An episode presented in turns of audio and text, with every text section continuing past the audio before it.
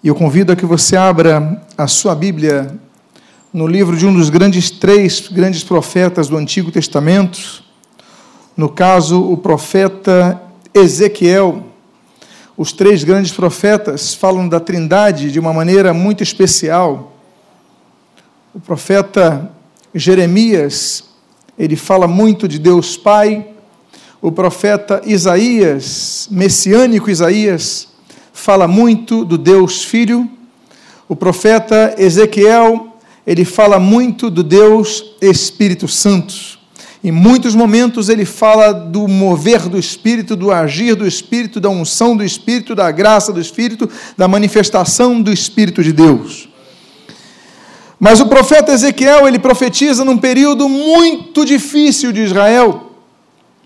O profeta Ezequiel, ele tinha cerca de 25 anos de idade, um jovem. Ele era destinado a ser sacerdote, porque os sacerdotes da antiga aliança, eles eram levantados por maneira hereditária, ele era filho de sacerdote, e como todo sacerdote de Israel só podia se tornar sacerdote com 30 anos de idade. Ele tinha 25 anos de idade, quando então Israel é invadido, é levado ao cativeiro babilônico. E ali um jovem de 25 anos vai para a Babilônia. Quem profetizava naquele período era o profeta Jeremias. Ele é contemporâneo de Jeremias e Ezequiel também é contemporâneo de Daniel. Só que quando Jeremias já está idoso, é que começa Ezequiel a profetizar. Quando Jeremias está concluindo a sua revelação, e pouco antes de ser morto, segundo a tradição, Jeremias tem uma morte terrível Jeremias tem uma morte por decapitação, uma navalha se passa pela cabeça do profeta Jeremias. O homem que tanta sensibilidade tinha pelo povo de Deus morre de maneira drástica.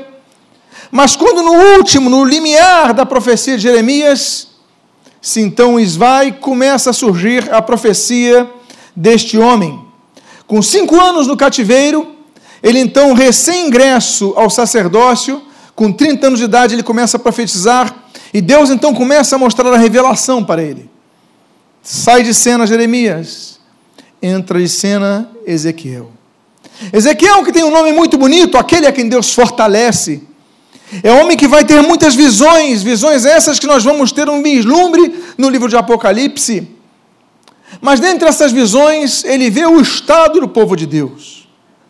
E eu convido então a que você que já abriu no livro do profeta Ezequiel, que você possa margear as páginas do capítulo número 16, e nós vamos ler alguns textos que se iniciam a partir do versículo número 4.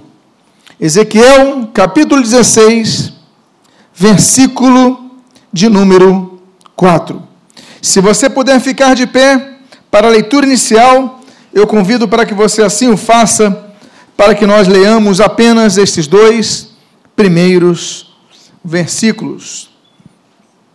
Registra então o neo-sacerdote na Babilônia a palavra do Senhor, a qual revelada a ele assim diz: E quanto ao teu nascimento, no dia em que renascestes, não te foi cortado o umbigo, nem foste lavada com água para te limpar, nem tampouco foste esfregada com sal, nem envolta em faixas.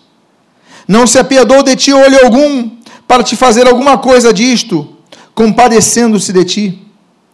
Antes foste lançada em pleno campo, pelo nojo da tua pessoa, no dia em que nasceste. Oremos. Deus amado, essa é a tua revelação para o teu povo Israel que ali estava no cativeiro. Pedimos, fala conosco nesta noite. Fala ao nosso espírito aquilo que nós precisamos ouvir da tua palavra. E o que nós pedimos, nós te agradecemos em nome de Jesus. Amém. E amém. Os irmãos podem tomar os seus assentos. Deus usa o profeta Ezequiel, já no final do exercício do profetismo de Jeremias, para falar a Israel e alertar a Israel: Israel, você tem falhado, Vocês já estão há cinco anos no cativeiro, mas vocês seguem falhando. O cativeiro deveria servir de alerta para vocês se voltarem a Deus. Mas vocês vivem um estado de total desprezo à vontade de Deus. E até mesmo no exílio, na escravidão, até mesmo tirados de sua própria terra, vocês têm vivido uma vida alheia à vontade de Deus. E Deus então mostra essa revelação a Ezequiel, e ele começa a dizer: quanto ao teu nascimento, a origem de uma pessoa é determinativa a muitas de suas ações. A origem de uma pessoa, o nascimento de uma pessoa, é um fator primordial para o futuro dessa pessoa.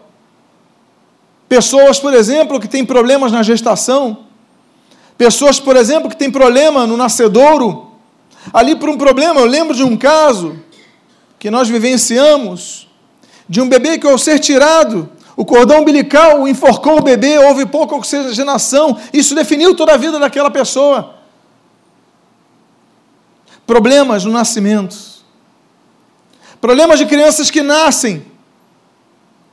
E se demora a colocar oxigenação nelas, problemas de crianças que nascem.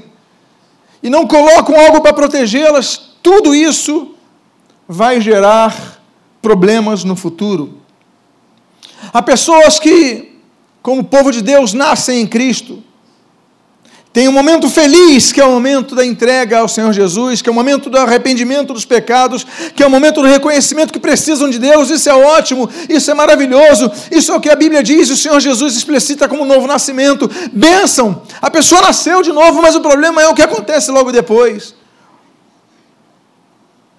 E as pessoas nascem, mas não voltam mais aos cultos.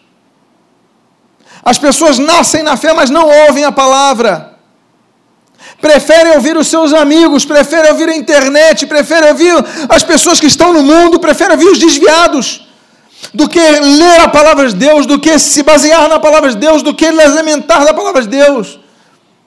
E aí de que adianta esse nascedouro se já no mesmo, no mesmo período, no nos primeiros passos, a pessoa abandona a obra de Deus? Eu digo aos irmãos, o grande trabalho do pregador é tocar pelo Espírito de Deus o coração das pessoas, para que elas se abram ao Evangelho, para que ele possa pregar a palavra e a espada entrar no coração das pessoas, e separar junta e medula, separar espírito e alma, fazer a obra de Deus falar. Mas o grande, a grande responsabilidade da igreja é dar atenção aos novos na fé, é abrigar os novos na fé, acolher os novos na fé, e nós não temos feito isso. Quanto ao teu nascimento, nós deixamos as pessoas para lá, nós, só nos preocupamos com nós mesmos. Nós não queremos ter responsabilidade, nós não queremos cuidar uns dos outros. Isso é tarefa do pastor, isso é tarefa da liderança. Não, isso é tarefa de cada um de nós.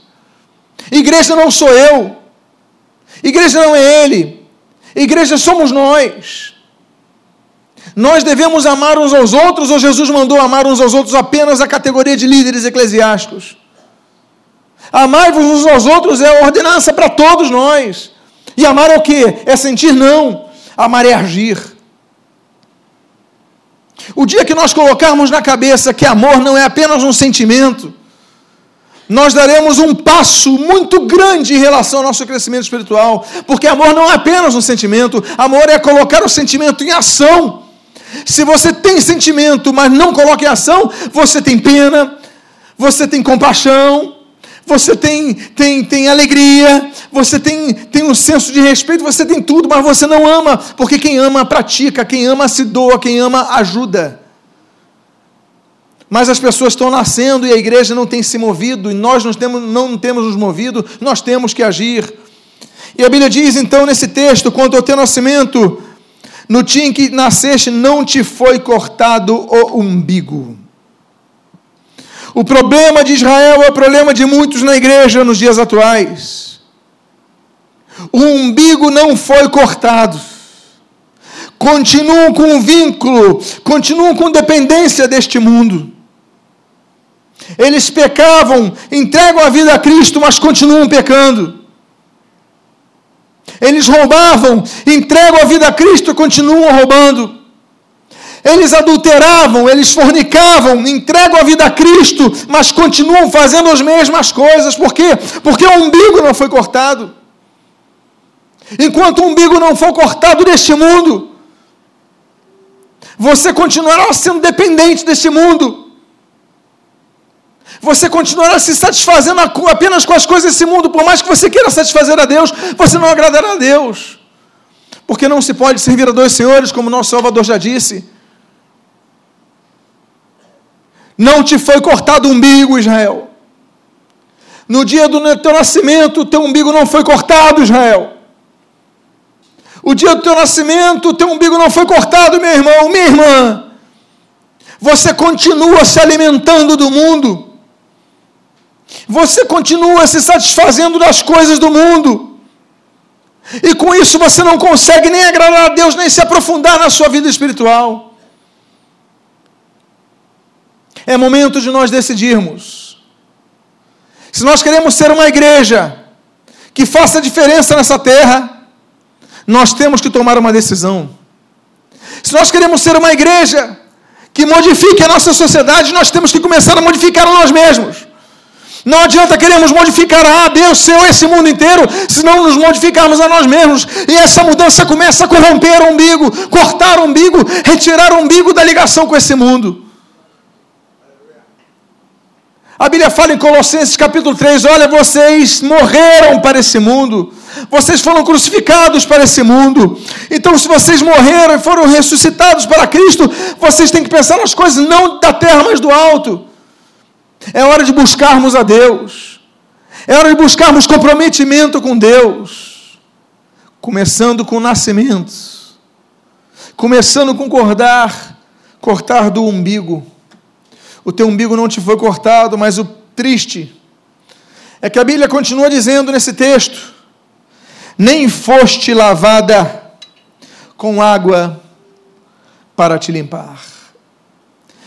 Deus está mostrando ao profeta Ezequiel, Deus está mostrando aquele homem a imagem de um bebê, que está com um cordão umbilical ligado à sua mãe, mas só que esse bebê está imundo esse bebê está sujo. E ele fala: Ó oh, Israel, não te foi colocada água para você se lavar, você está sujo. Água na presença, na palavra de Deus, representa o limpar do Espírito Santo. Vidas nascem para Deus, têm o perdão de seus pecados mas continuam com o seu umbigo ligado a este mundo. Continuam defraudando, continuam mentindo, continuam adulterando, continuam roubando, continuam fazendo tudo errado, mas estão na igreja, mas participam dos cultos, mas estão ligados ao ministério, estão brincando de igreja. Mas a Bíblia diz que Deus está vendo essas pessoas como esse bebê, e esse bebê está sujo. Ele nasceu está sujo porque não houve água para limpar e água do Espírito Santo de Deus, água da palavra de Deus. Deus quer limpar a tua vida, é tirar toda a sujeira, é retirar toda a mancha do pecado. O sangue de Jesus nos purifica de todo pecado, nós precisamos ser limpos. Mas aqui está falando a água do Espírito. Nós não buscamos a presença do Espírito de Deus. Nós recebemos a presença do Espírito Santo o Espírito Santo nos alerta o que é certo e o que é errado. O Espírito Santo nos alerta: isso está errado, não faça isso, mas mesmo assim nós fazemos. Nós calamos a voz do Espírito. Nós queremos mudar o mundo. Nós queremos reclamar de tudo, mas nós calamos a voz do Espírito, porque não deixamos que Deus se assenhorie em nossa vida. Nós dizemos que Jesus Cristo é o Senhor, mas Ele não é Senhor coisa nenhuma. Se nós calamos a voz do Espírito, nós devemos dizer: Deus, limpa a minha vida, lava a minha alma, eu preciso ser limpo por, por ti. Neste culto de hoje, você que está ouvindo essa palavra, é noite de você se lavar pelo Espírito Santo de Deus. A Bíblia diz, na continuação desse texto, nem tampouco foste esfregada com sal.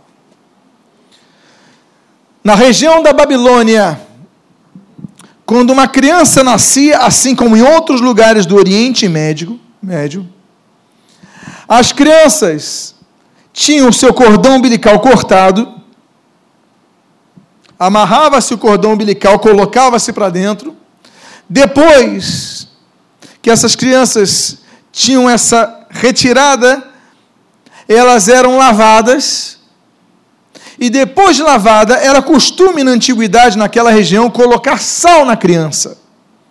Não era uma medida de superstição, era uma medida de higiene. O objetivo do sal era eliminar bactérias, eliminar impurezas, eliminar quaisquer resquícios que aquela, naquele parto a criança podia ter. Então, era uma prevenção médica colocar sal nas crianças. Hoje nós nascemos em maternidades que são muito bem preparadas quanto ao oxigênio, quanto à, à higienização, mas naquela época não. Então eles passavam sal, esfregavam sal depois de lavar as crianças para uma forma antisséptica, não sei, uma, uma forma de preservar as crianças do, daquilo que podia corroê-los, daquilo que as pessoas não enxergavam. Deus está falando para Israel: Israel, você nasceu, Israel. Mas você continua com o cordão umbilical com esse mundo. Israel, você nasceu, mas você continua sujo. Israel, você nasceu, mas quando você nasceu não se colocou sal, não se esfregou sal na sua vida. Salgar significa não apenas limpar aparentemente, mas eliminar toda impureza. Antigamente não existia geladeira. E as pessoas só tinham uma forma de guardar produtos perecíveis, que era colocar em uma caixa cheia de sal. Como é que você vai guardar o peixe de um dia para o outro? Somente se tivesse uma caixa cheia de sal. O sal, ele mantinha o alimento preservado por algum tempo. Jesus, ele diz: Olha, vocês não são apenas a luz do mundo, ele fala sobre isso sim, mas ele fala também vocês são o sal da terra. O sal ele existe, ele exige para salgar, para eliminar impurezas. Aquele bebê nasceu mas ele continuava com impurezas, ele precisava de sal. Nós precisamos de sal em nossa vida. Nós precisamos eliminar as pequenas impurezas que muitas vezes nossos olhos não percebem, nossos vizinhos não percebem, as pessoas que estão do nosso lado não percebem, mas nós estamos colocando impurezas em nosso coração. As impurezas estão dominando a nossa mente, a nossa impureza, as impurezas estão dominando o nosso ser, e nós daqui a pouco, quando percebemos, estamos tomados por isso e somos escravos dessas impurezas, por quê? Porque no nosso nascimento não foi colocado o sal.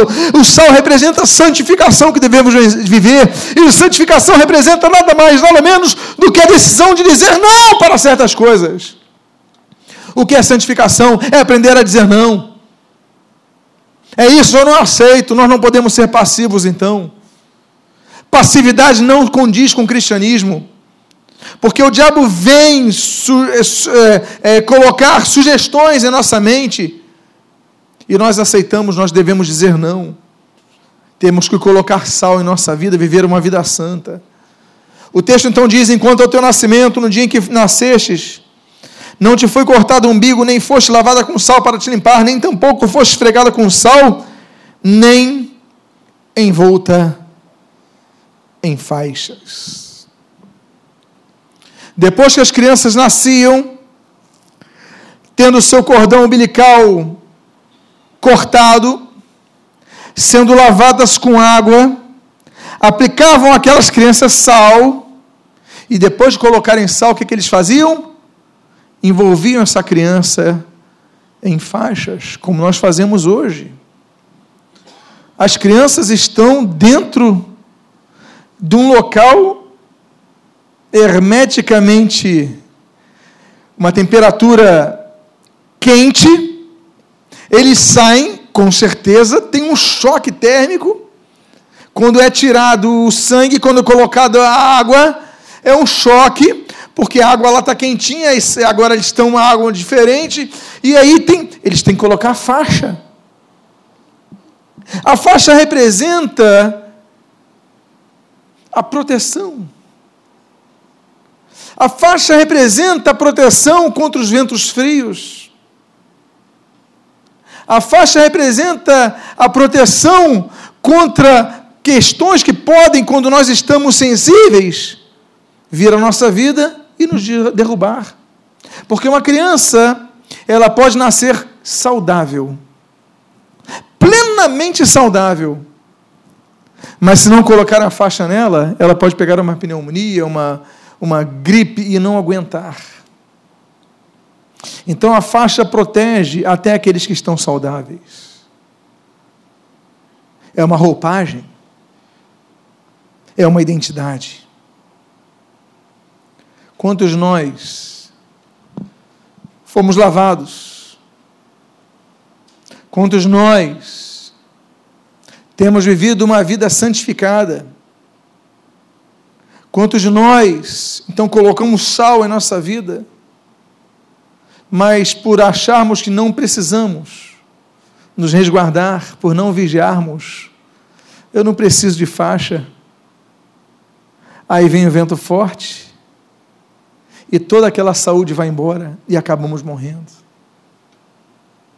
a palavra de Deus estabelece uma regra muito sólida: aquele que está em pé, cuide para que não caia. Por quê? Porque a queda acontece com aqueles que estão em pé, não os que já estão no chão. Nós devemos vigiar.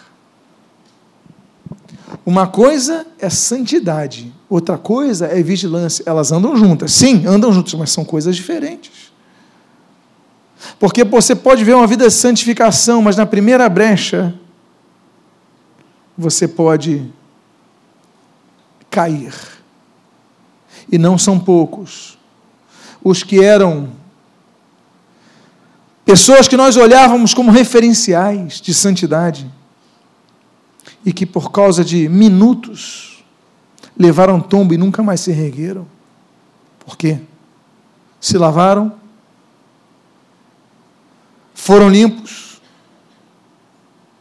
se santificaram, mas não vigiaram, e por isso caíram.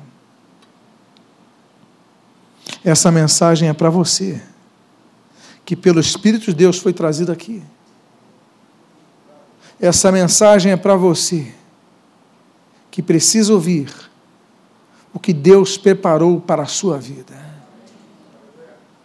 Porque a Bíblia continua dizendo: nem envolto em faixas, e não se apiedou de ti olho algum, para te fazer alguma coisa disto, compadecendo-se de ti. Há pessoas que estão aqui nessa noite, que sentem que ninguém as ama, que foram abandonadas. Ah, fui abandonado por meu pai, fui abandonado pela minha mãe, foi abandonado pelos meus irmãos, foi abandonado pelo meu sócio, foi abandonado pelo meu melhor amigo, minha melhor amiga. As pessoas me abandonaram. Pessoas em quem eu confiava me abandonaram. E mais, não se apiedaram de mim. No momento que mais precisei, ninguém chegou perto de mim para me ajudar. As pessoas só cobram. Quando eu preciso, ninguém se apieda de mim. Ninguém tem piedade de mim. Eu não sei o que você está vivendo. Eu não sei o que você está passando. Mas é isso que tem acontecido com muitos que têm vivido uma vida assim, solitários. Você está na igreja, mas você se sente solitário. A Bíblia diz então: Antes foste lançado em pleno campo pelo nojo da tua pessoa no dia em que nasceste. Amados irmãos, o ministério de Satanás É um ministério que procura minar a nossa alma através inúmeras estratégias, mas através da ideia que procura nos infundir que nós não somos nada, que nós não merecemos nada, que nós não temos chance de mudar o quadro da nossa vida. O Satanás ele procura incutir em nossa mente a ideia de que você já pecou, já era. Você já falou, já era. Você já perdeu a sua chance. Você já está muito velha para isso. Você já está muito velho para isso, você já perdeu a oportunidade, você não vai dar. E ele procura minar a nossa esperança para que nós não sonhemos mais. E há pessoas que desistem dos seus sonhos, porque pensam que acabou a vida. Passou-se o tempo, você enfrentou um divórcio, você perdeu um bom emprego, as coisas que acontecem na vida, e muitas delas traumáticas, aconteceram com você. E o diabo ele vai falar e vai fazer o seguinte: olha, tiveram nojo de você. As pessoas têm nojo de você. Ninguém mais acredita em você. E olha, o pior é que às vezes acontece isso mesmo. As pessoas têm nojo de nós. As pessoas não acreditam em nós. Às vezes teu próprio pai, tua própria mãe não acreditam em você. Às vezes eles são os primeiros a falarem que você não vai dar em nada. E o que você tem feito com isso? Você tem montado a sua vida em cima dessas profecias do inferno? A Bíblia diz que são erros que as pessoas cometeram e que Israel viveu em seu nascedouro. Mas a Bíblia diz, Isaías 43, versículo 1 ao versículo 3. Mas agora, assim diz o Senhor que te criou, ó Jacó, e que te formou, ó Israel, não temas, porque eu te remi. Chamei-te pelo teu nome, tu és meu. Quando passares pelas águas, estarei contigo, Israel.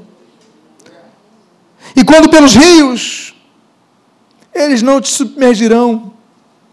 E quando passares pelo fogo, não te queimará, e nem a sua chama arderá em ti. Por quê? Porque aquele Deus que disse a realidade de Israel é o mesmo Deus que dá oportunidade a Israel de reconstruir a sua vida. É o mesmo Deus que dá a oportunidade a Israel de passar pelos rios e não se afundar, de passar pelas chamas e não se queimar. É um Deus que restaura, é um Deus que cura, é um Deus que promove bênçãos na tua vida. A Bíblia diz em João capítulo 10 que o diabo ele vem para matar, roubar e destruir, assim como o ladrão. Mas Jesus ele falou: Mas eu vim para que tenham vida e vida e abundância. Eu quero convidar a você a ficar de pé nesse momento. E ao ficar de pé, eu quero convidar a fazer um segundo convite a você, a fechar os seus olhos. Eu quero fazer uma oração por você. Fique de pé e feche os seus olhos nesse momento.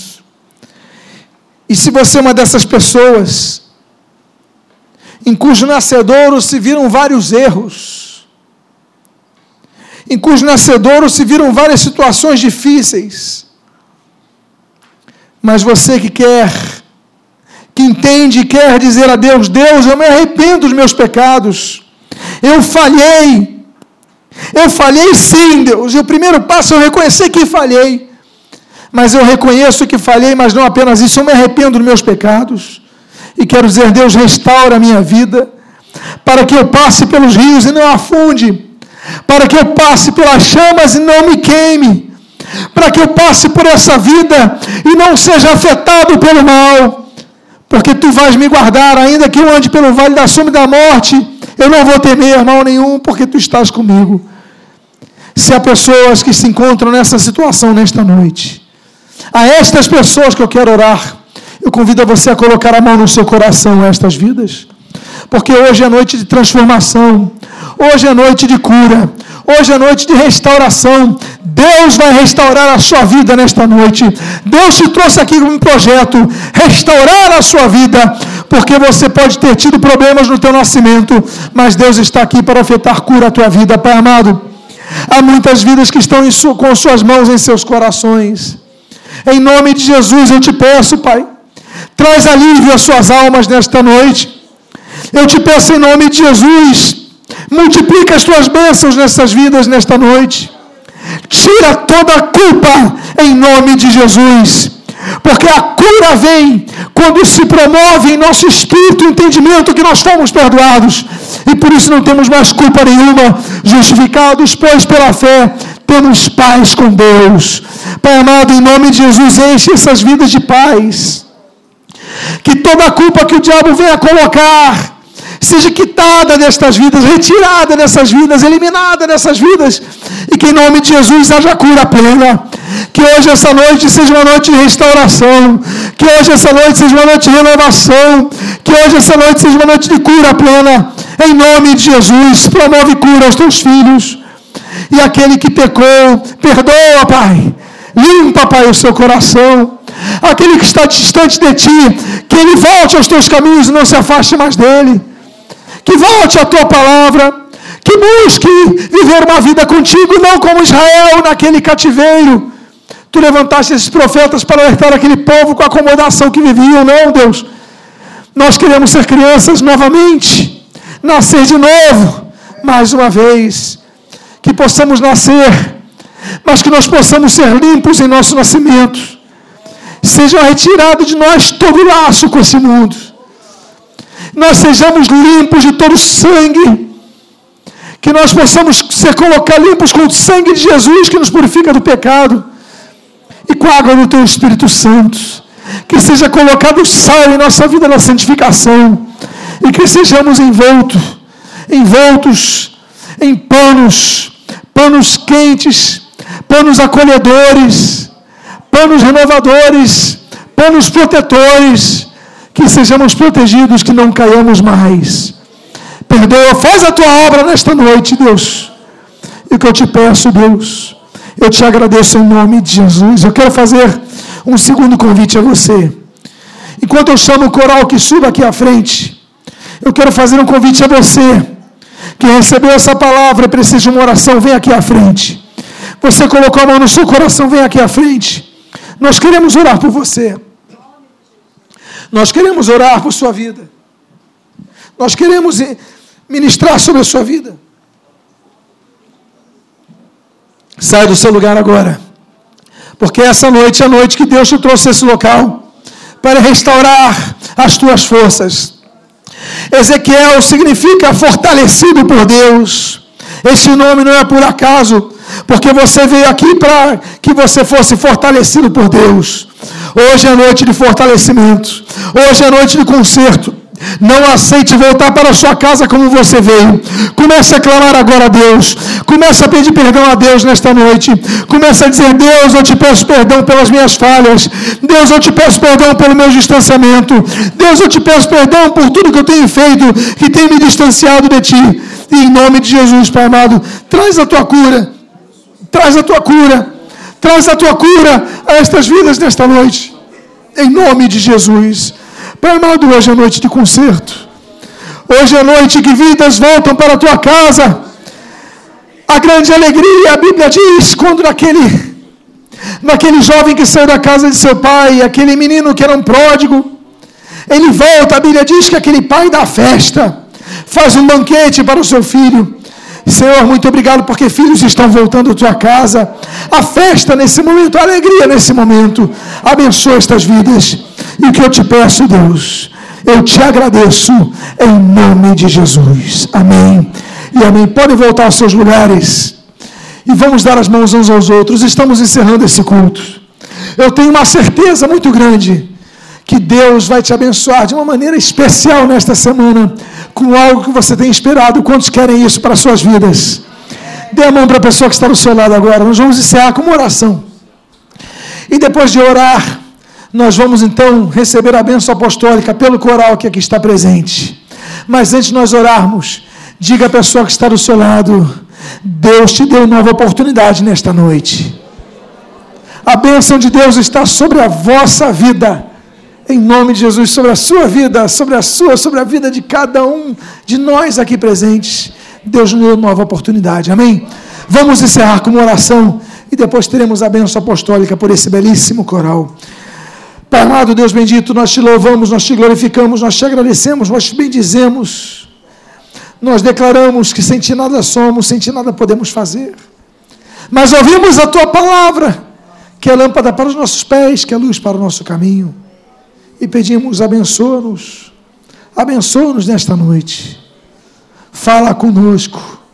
Ao regressarmos aos nossos lares, não esqueçamos essa palavra porque ainda que nosso nascimento tenha sido mal feito, tivemos dificuldades no nosso proceder inicial, na nossa caminhada da fé, hoje seja noite de concertos. Que a partir de agora não possamos brincar de evangelho, mas nos firmar na tua rocha, na tua palavra. E o que nós pedimos, nós te agradecemos em nome de Jesus. Amém e amém.